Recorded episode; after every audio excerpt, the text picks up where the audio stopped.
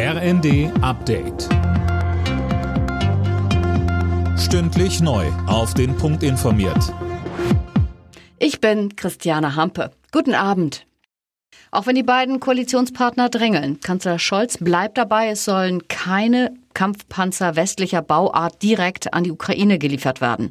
Angesichts der Erfolge, die die Ukraine momentan militärisch einfährt, sagte die FDP-Verteidigungsexpertin Marie-Agnes Strack-Zimmermann allerdings im ersten. Die Erfolge der Ukraine bisher dadurch, dass die ukrainisches Militär derart kampfwillig ist, um ihr Land zu verteidigen, muss jetzt unterstützt werden, um die Erfolge der Rückgewinnung der eigenen Gebiete eben zu untermauern und zu unterstützen, indem jetzt auch entsprechende Panzer geliefert werden. Das ist unglaublich wichtig und sollte sofort passieren.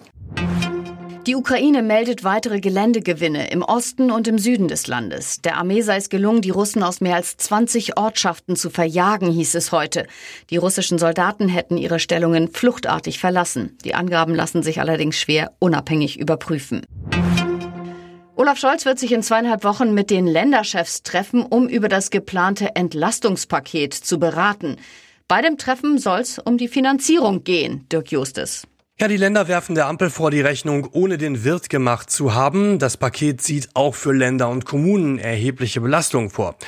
So sollen die Länder zum Beispiel die Kosten für den Nachfolger des 9-Euro-Tickets mittragen.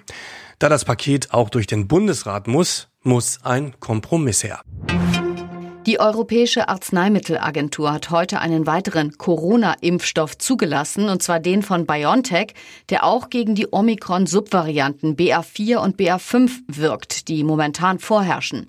Der Impfstoff soll aber auch gegen den Virus-Wildtyp schützen. Alle Nachrichten auf rnd.de